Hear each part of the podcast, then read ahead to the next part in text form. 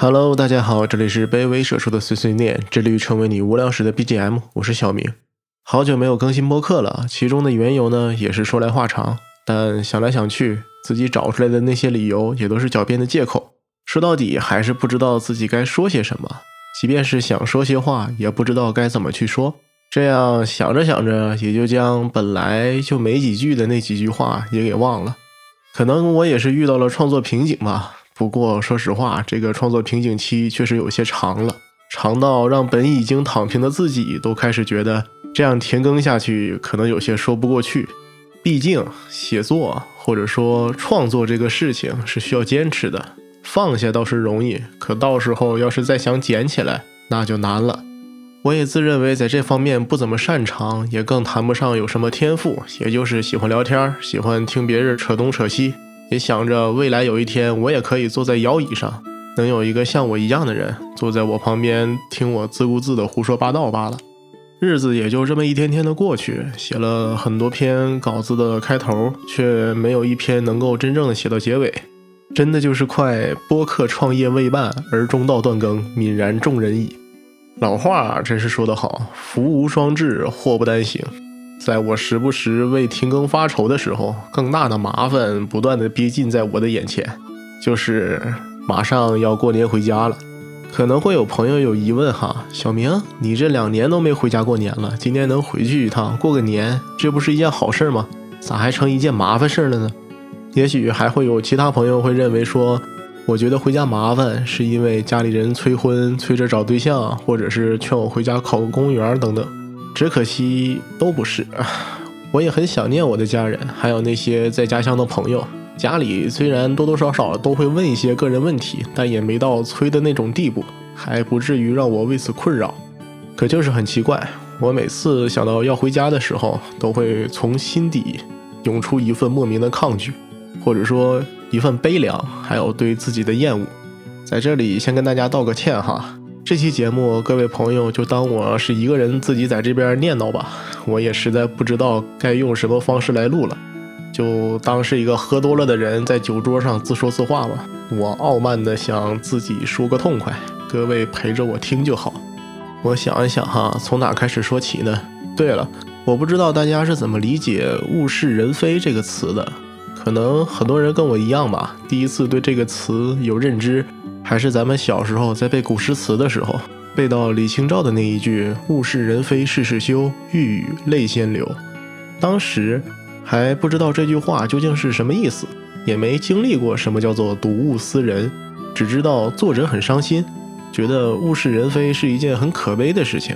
但真的从来没想过这件事情会发生在自己的身上，也实在无法理解其中的人飞究竟能飞到哪去。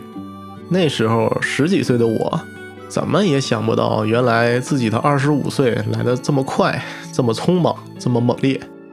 可能也是这几年很久没有回家的缘故了吧。每次回家看到家里人的变化，都会让我感觉到措手不及。一转眼，爷爷也就从七十岁变成了九十出头，奶奶也都已经八十多了，我的父母也都已经年过半百。之前感觉印象中还在上小学的表妹，也一转眼就即将面临高考了。这个时候我才意识到，我的父亲在我这个年纪都已经结婚生子了。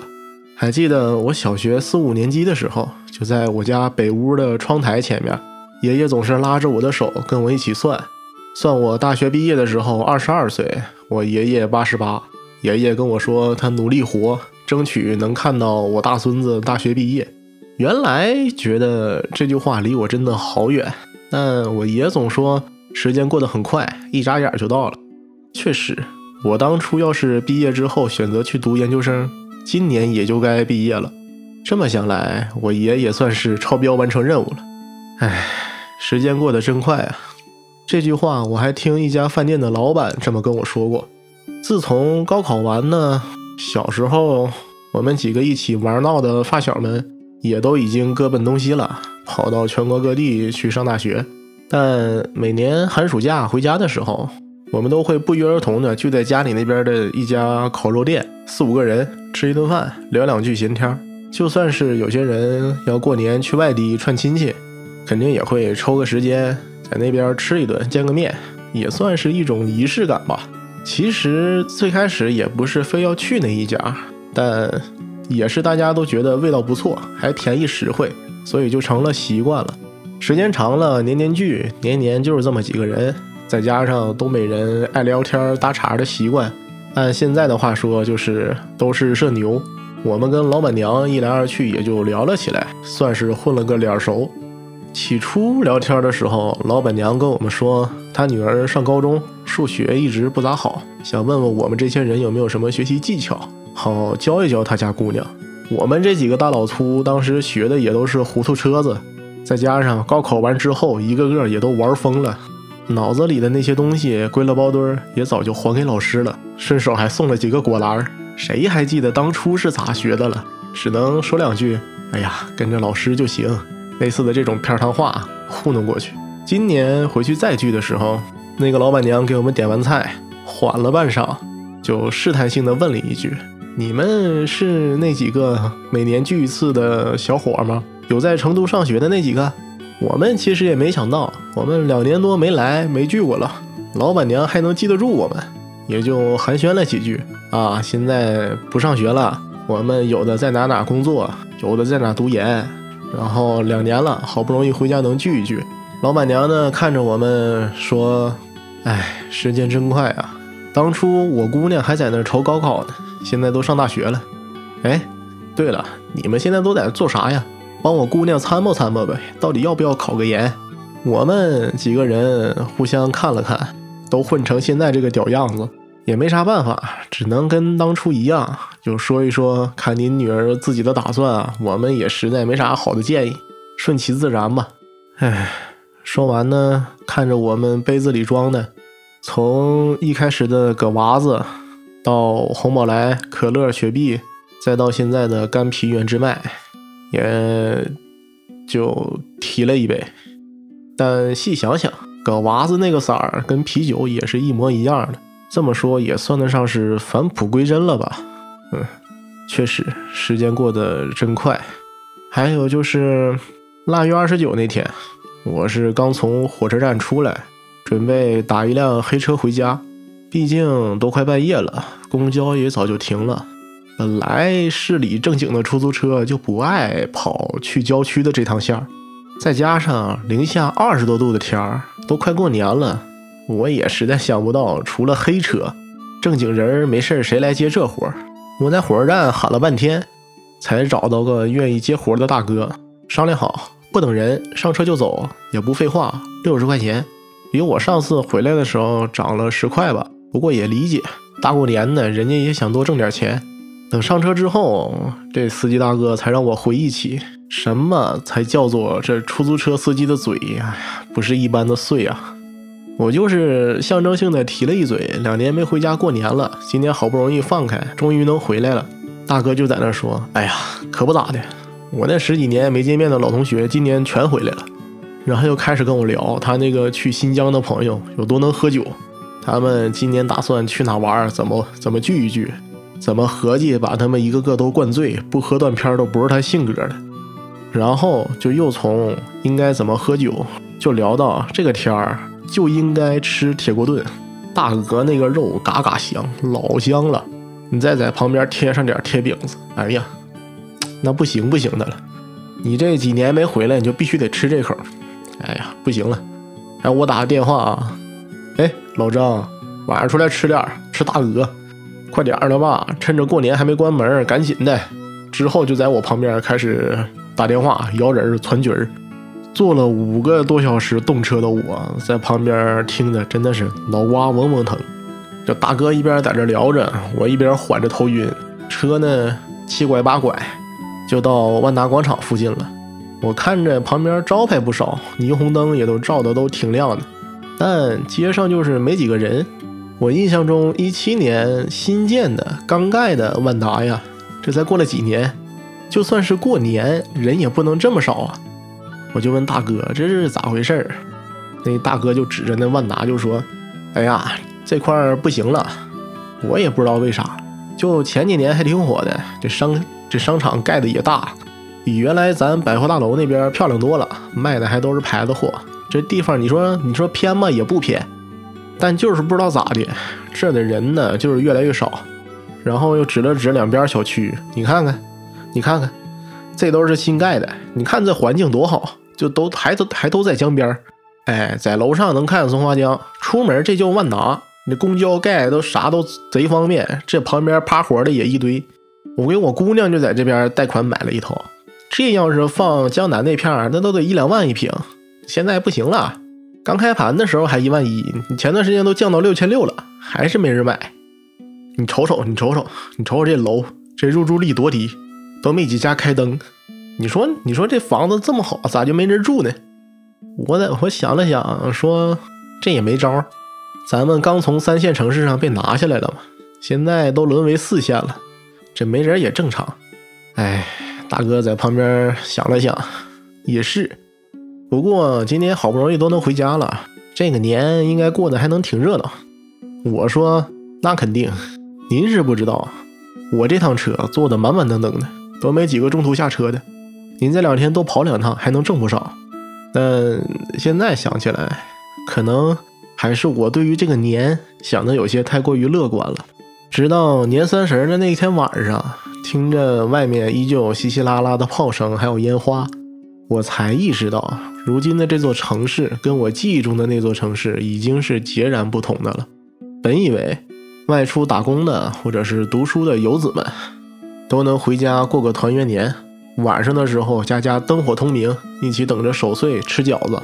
可我站在我家阳台，看见的还都是一样零零星星开灯的人家，更多的都是一片漆黑。甚至有些人家，我回来的这段时间，从来都没见过屋里灯亮过。要说外面最热闹的，也就是路灯下挂的那几个红灯笼，风一吹，左摇右晃的，好像是跟着炮竹声起舞的秧歌队。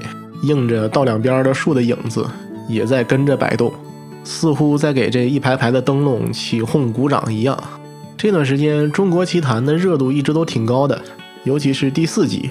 乡村巴士带走了王孩和神仙，有些人说看完哭了，想起来过去种种生活，自己的童年和当初的美好时光，看到了乡村的生与死，其中的消亡与迭代。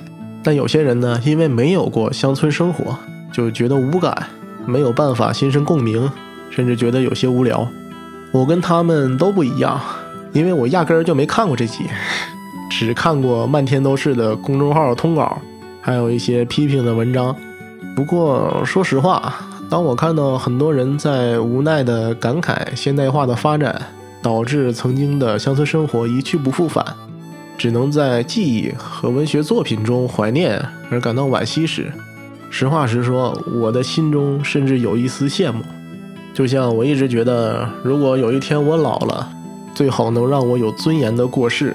我实在是不愿意浑身插着各种管子。麻烦身边人忙前忙后的伺候着我，那样人不人鬼不鬼的坚持着。我知道我这句话说的很自私，甚至十分无情。毕竟我的生死最多影响的也就是我们这一家。但一种生活方式，它所影响的是成千上万以此为生的人，还有成千上万马上就要以此为生的人。还有更多的是，他们这一辈子已经与这种生活方式融为一体，不分你我了。但我还是想说这句话，因为我觉得有些东西它在我的眼前正在缓慢的被历史的车轮碾过，化成尘土与肥料，跟我脚下的黑土地融为一体。我实在不忍看到这幅画面，就像我现在回到家，到现在。我都不习惯上下楼的时候，楼道里看不见两三个酸菜缸的模样。我也实在不习惯夏天的时候，道两边没有人用纱窗晒黄瓜钱儿，还有土豆干的情景。我也不习惯冬天过年的时候，家里不会自己做酱筷子，好准备开春下大酱。即便我知道楼道里面堆放杂物存在消防隐患，到了。道两旁晒东西，影响车辆行驶。可能外面能直接买到还可以的大酱，也不用非得自己下了。但我从心底还是真的没有办法接受这些事实，因为在二楼上三楼的那个转角处，曾经就放着我家的两口酸菜缸。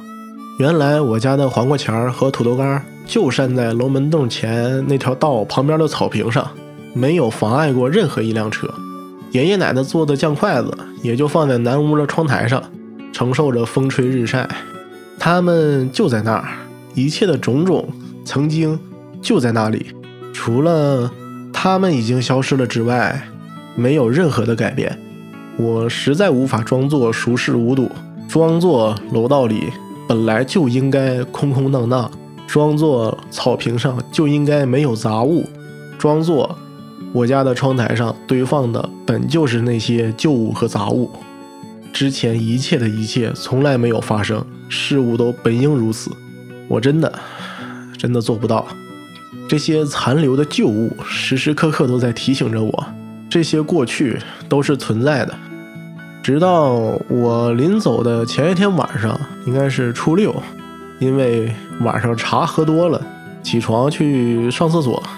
等我开了灯，几只小蟑螂飞快地钻到墙角杂物堆里去了。我先是一愣，居然有蟑螂，随后感到有些诧异，家里居然有蟑螂了。等我上完厕所之后，才反应过来家里有蟑螂了。那一刻，虽然总说物是人非，物是人非，给人的感觉好像是物品它总是不变的，是永恒的，是可以一直保存下去的，变的也只是人而已。但我们都忘了，物品也是需要人来打理照顾的。当人老了的时候。那个曾经我们认为永恒不变的物，它也会开始衰老。经常打扫家里的爷爷奶奶已经成为过去式了。之前扫完了还能再拖一遍地，现在时不时能扫一遍就已经很不错了。再加上家里旧物杂物那么多，也没有时间经常的归置整理。屋子里面能出现几只蟑螂、臭虫，也是理所应当，不应该是什么稀奇事儿。但回头想一想，你说我无法接受的那些事情，我也是因为这座城市老了。不管是城市中的人还是事物，他们都已经老了嘛。说到这儿，我感觉我之所以抗拒回家，除了不忍面对这一切，还有另一层原因，就是我也实在不想去面对那个懦弱的自己。就身为一名东北的年轻人，我深知。即便是物价低廉，生活节奏如此之慢，但为什么现在东北人口还是外流严重的原因？官僚气息严重，人际关系复杂，产业多样性差，思想开放的包容性差，等等原因。你给我一瓶酒，我能成本大套的跟你说个没完。但总而言之，要想解决这些问题，都是一句话：需要年轻人，需要年轻的血液来改变这个境况。而我。作为年轻人中的一员，选择了离开东北，去其他地方追求我自己的理想，或者说换一个舞台来实现我的个人价值。如今来看，这个选择也没什么不对，没什么不好的。每个人都有追求更好生活的权利，这也是人之常情。可换一个角度来说，这也代表着我在面对这些问题的时候，我自己退缩了。我不相信自己能够有能力去解决这些顽疾，我甚至都不愿意去尝试，不愿意去为之付出任何一丁点的努力，也只是将这些问题扔给了其他人，默默的在心底盼望着未来会有一天出现一个极具有才华的人，能够力挽狂澜，扶大厦之将倾，挽狂澜于既倒，能让东北变得更好。而在现实生活中呢，我却抱怨着东北的衰退没有人解决，只是为了一些莫须有的成绩，给百姓画了一张又一张饼，也没见真正到嘴边啃到过几回。一边不愿意为解决问题贡献任何力量，一边又埋怨着正在对这些问题负责的人。我觉得这样的我确实是有些太过于懦弱，太过于可耻。就像我如此不忍看着自己的家乡在老去。自己的朋友还是跟父辈们做着一模一样的工作，过着一模一样的日子，面对着一模一样的烦恼，时刻想去看看外面的世界，却总被困在小城市中，不知道外面翻天覆地的变化，只得装作两耳不闻窗外事的过着。最后，也就是在饭桌上喝多了酒，握着朋友或者孩子的手说：“当初我要是选择出去闯闯，那该多好，也不会像现在一样，我就没出过山海关。而我也只是眼睁睁地看着类似的事情不断的在发生，在一旁流着泪，伤心难过，却从来没尝试改变过这一切。我真的很讨厌这样的我，甚至是憎恨、痛恨这样的我。我不想面对自己丑陋的这一面，我想逃避，我不想再回东北再面对这一切，我也不想再去体会那种面对整个社会的无力感和空虚感。我真的不想，我希望我可以装作没看到，我也更希望这一切再也不会发生在我的眼前。唉，想来也是可笑哈。我一边无法装作没看到人和事物的老去，又一边希望着。这些不会出现在我眼前，这也算得上是一种讽刺了。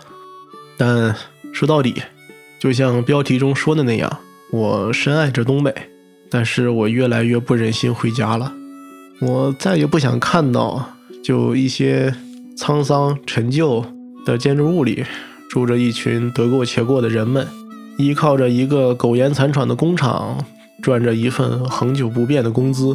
盼望着自己的儿女能够逃离这无趣的生活，也不想他们在外面劳苦奔波、苦挨饿。等到自己真有机会进城享受清福的时候，却发现自己已经离不开这块凄凉地了，只能看着一个个一起搓麻将、打扑克的老邻居，门前放着纸人、纸马、纸花圈。我不想让他这样继续下去了，可我又不知道该如何是好。就好像今年的鞭炮放的越多。也显得今年的春节过得如此冷清。初七我走的那天，父亲送我到车站打车去市里。这一路上，我看着道两旁雪地里散落的红纸，竟一时间有些分不清，到底是前两天为迎财神爷留下的鞭炮皮子，还是被这片黑土地的血染红的纸钱儿。我只知道东北是我的家，我爱它。最后，我还是要回来的。本期的内容呢就到这里了。以上所有内容仅是我的一家之言，只是在说我自己的故事和一些感想。